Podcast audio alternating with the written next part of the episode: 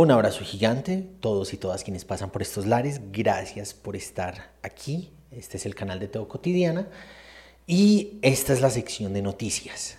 Creo que Hilson, la iglesia Hilson, que pertenece a las asambleas de Dios en Australia, marcó un antes y un después en nuestra forma de hacer culto, creo que en toda América Latina por lo menos en la iglesia pentecostal, quienes crecimos, y creo que somos la mayoría, en iglesias pentecostales notamos una especie de transición en la forma en que hacemos culto dentro de nuestras iglesias locales, incluso en la música que usamos y cómo se plantea el ritual, la, la estructura de culto, la estructura cúltica, la forma en que nos relacionamos dentro de la iglesia local fue cambiada, fue, hay un antes y un después desde Hilson.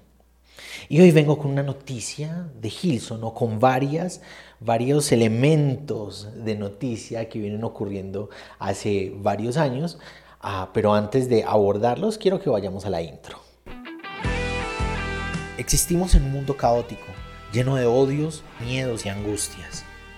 Se hace urgente volver a Jesús, volver al Evangelio, volver al mensaje de bienestar y de esperanza, volver al amor a Dios, al amor propio, al amor por el otro. Teo Cotidiana. Antes de decir cualquier otra cosa, quiero como dejar en claro que amo Hilson.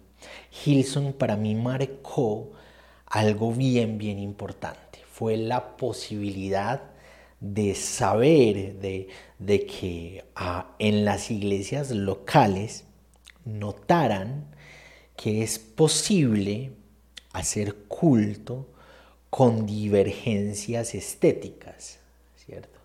La primera vez en que uno podía decirle a los pastores que esas canciones tan geniales que les gusta que toquemos en la alabanza eran tocadas por muchachos con piercing, tatuados, con aretas, con ropa que estéticamente no casaba con la manera en que muchas de nuestras iglesias pretendían que uno se vistiera, pretendían que uno se viera.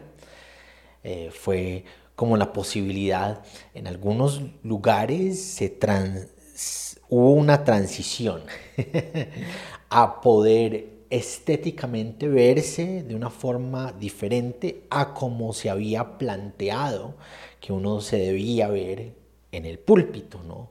En la mentalidad pentecostal, el lugar santísimo, puro, sin mancha, en donde nos tenemos que montar con una suerte de vestuarios que mostraran nuestra santidad, entre comillas. Y fue un momento en el que uno podía decir con una cierta satisfacción esa música que a vos te gusta, la tocan muchachos con aretes, la tocan muchachos tatuados, la tocan muchachos vestidos de una forma en que ustedes nos han dicho que es un pecaminoso, que es malo, que uno no puede acercarse a eso. Y le guardo un cariño bien especial a Hilson por poder, ah, por haber ajustado de alguna manera. No en algunos casos no del todo, en algunos casos no hubo una apertura muy grande, pero sí permitió puertas de apertura para que muchos líderes y pastores y pastoras pudieran comprender que es posible algo sagrado con una estética que ellos habían señalado, de mala, de, de, mundana, de... no sé qué más palabras decir.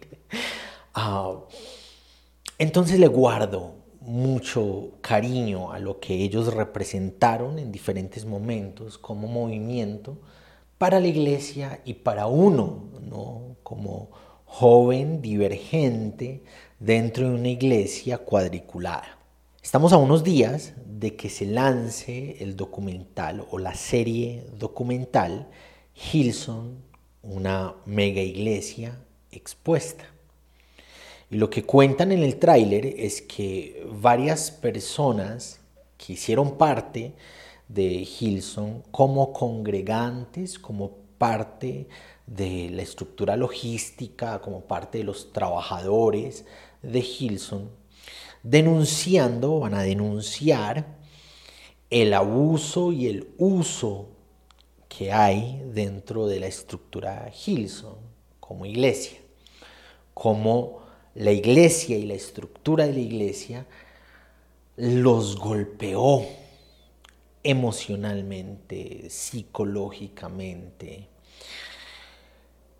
cómo abusaron de personas. En el tráiler dice que ah, con bullying, eh, en el tráiler dice abusando del trabajo que las personas hacían dentro de la iglesia, dentro de la estructura, el papel que cumplían dentro de la iglesia los, el liderazgo, ¿no? el lenguaje evangélico, los jefes, si lo ponemos en lo que realmente es una estructura administrativa, porque pues si hay unos presupuestos contractuales, ¿no?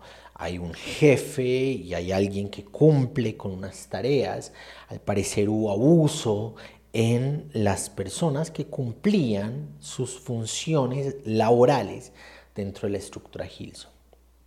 Y me parece bien interesante que hace algunos años vienen ocurriendo escándalos, pastores destituidos por infidelidad, eh, pastores a los que les han descubierto fotografías que le han enviado a personas, pastores que han acosado a feligreses dentro de sus iglesias locales. Y esto más que una acusación, es un, llamado a que reaccionemos, a que repensemos nuestras estructuras eclesiales. Porque claro, como Hilson es una iglesia más grande, internacional, mucho más visible, es mucho más fácil que este tipo de cosas salgan a la luz pública.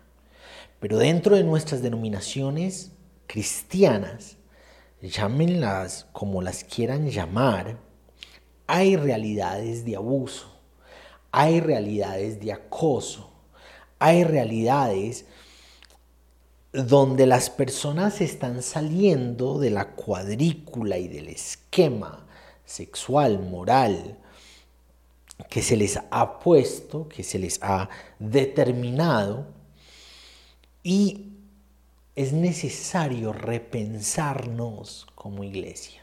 Yo sé, conozco varias personas que están dentro de las estructuras, de los sistemas de poder, porque esos son sistemas de poder denominacionales, en donde alguien está en la cúspide de la pirámide y otros están abajo de la pirámide.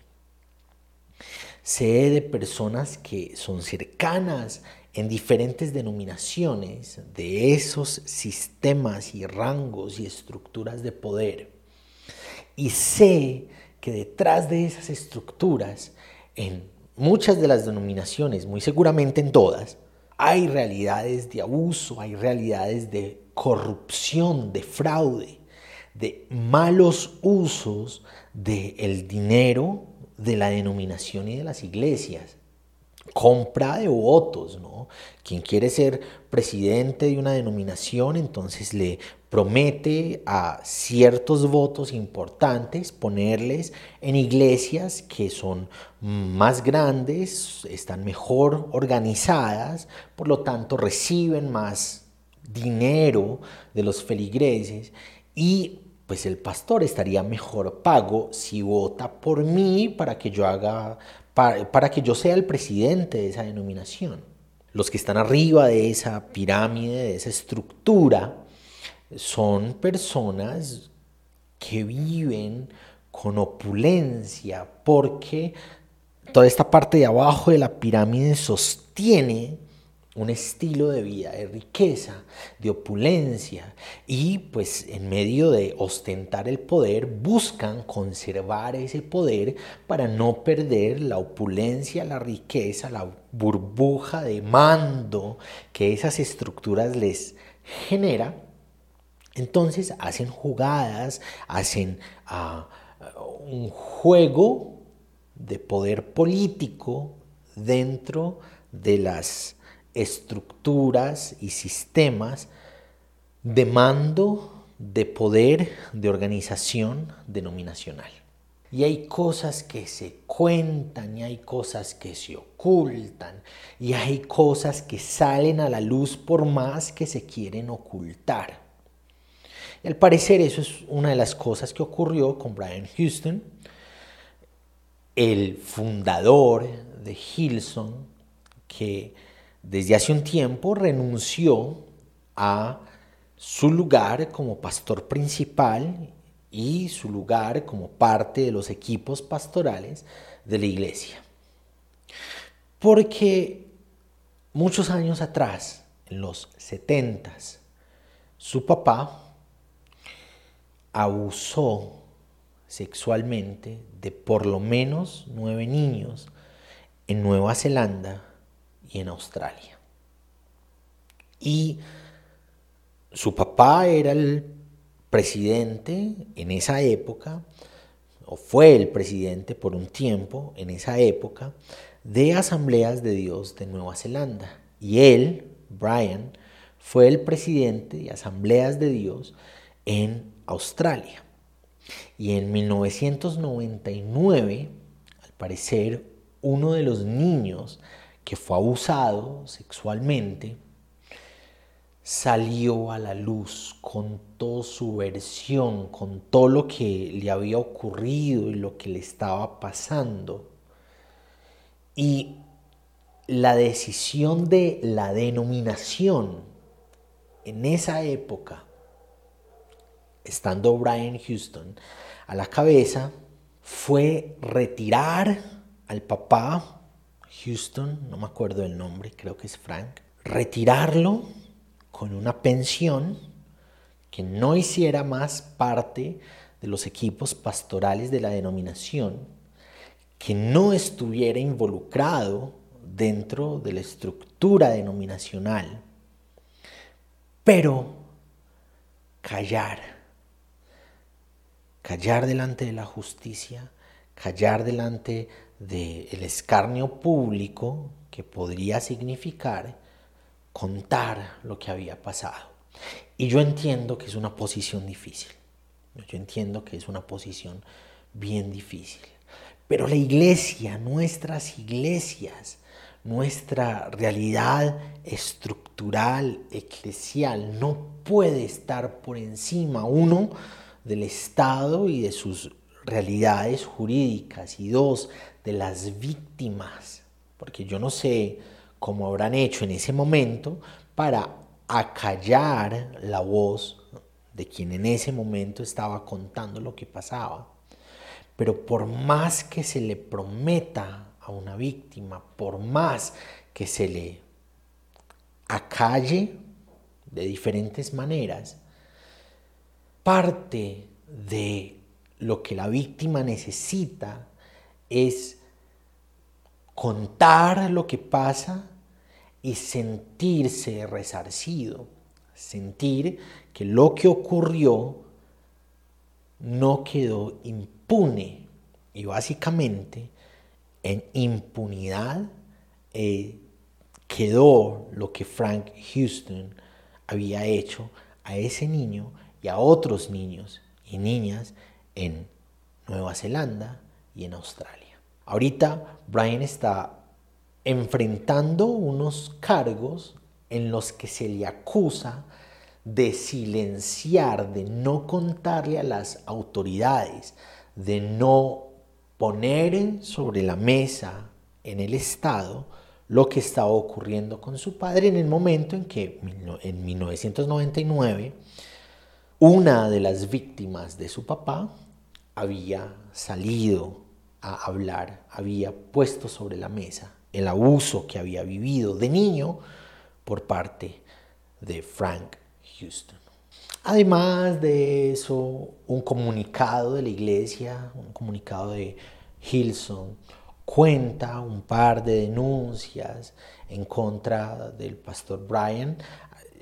En el discurso de Hilson, de la iglesia, hay ambigüedades, cosas por las que no debería salir a la luz, ¿no? Porque si es como ellos las están poniendo sobre la mesa, eh, no son graves, pero pareciera o me pareciera a mí, esto no es oficial, me parece a mí al leer esos comunicados que están poniéndole tierra a lo que realmente ocurrió, a lo que realmente pasa.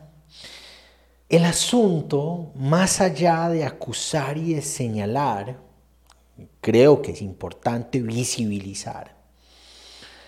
Pero el asunto es repensarnos como organización eclesial, repensarnos como estructura por muchos años hemos aprendido a organizarnos de una forma en la que seguimos sosteniendo realidades de poder y de elitización de las funciones pastorales religiosas y nos hemos alejado al hacerlo de lo que Jesús nos invitó, de a lo que Jesús nos apuntó y es que no busquemos hacernos a lugares de poder y de opulencia y de élite, sino bajarnos de esos estrados, ponernos a los pies de las personas,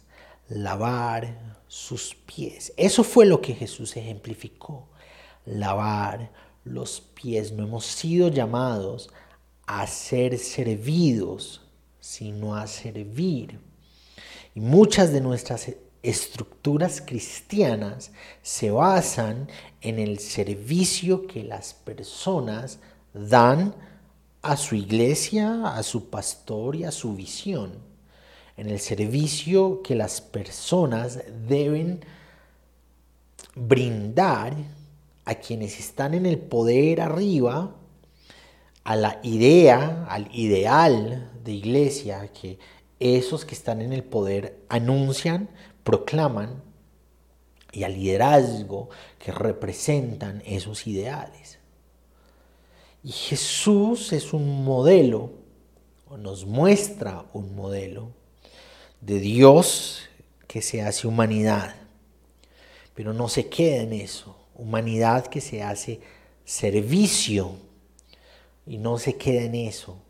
Servidor que se hace maldito y solo es cuando camina hasta lo más bajo de las posibilidades humanas que resucita lleno del poder y de la gloria de Dios. Necesitamos aprender a caminar hacia abajo y dejar de construirnos pirámides de poder en donde las personas y la iglesia está al servicio mío. Y necesitamos volver al camino de Jesús cuando se pone a los pies y al servicio de las personas. Insisto, más allá de señalar, culpar, es importante visibilizar es importante que reflexionemos al respecto de cómo tradicionalmente nos hemos organizado como iglesia. Es importante que reflexionemos cuáles son los marcos bajo los cuales medimos a las personas y su moral. No se supone que el cristianismo sea una carrera moral donde Paso a paso estamos por encima de los demás espiritualmente, hay superioridad moral, espiritual, intelectual. Se supone que el cristianismo es un camino de conocimiento y reconocimiento de Jesús, de su mensaje, de su ejemplo, de sus enseñanzas, que nos transforman poco a poco en un proceso progresivo en el que cada vez nos parecemos más a Él y cuando nos parecemos más a Él no estamos en posición de hacernos más grandes que los demás, sino que como Él caminamos hacia el servicio del otro, caminamos a estar incluso más abajo que los otros para limpiar sus pies, para reconocer su dignidad. También es cierto que el Evangelio está en contra del abuso y denuncia al abusador, denuncia los contextos de abuso, los señala, los visibiliza y está de parte de la víctima, del abusado, en todos los sentidos. El abuso político, el abuso religioso, el abuso sexual. El Evangelio nos invita a estar del lado del abusado para dignificarlo y señalando al abusador. Y creo que la iglesia se ha acostumbrado a hacer lo contrario. Nos hemos puesto del lado del abusador, hemos aprendido a dejar a un lado o a señalar incluso a la víctima en medio de sus realidades sociales, en medio de lo que la iglesia le ha hecho, en medio de lo que los pastores abusadores sexuales les han infligido. Gracias por acompañarnos hoy en Teo Cotidiana.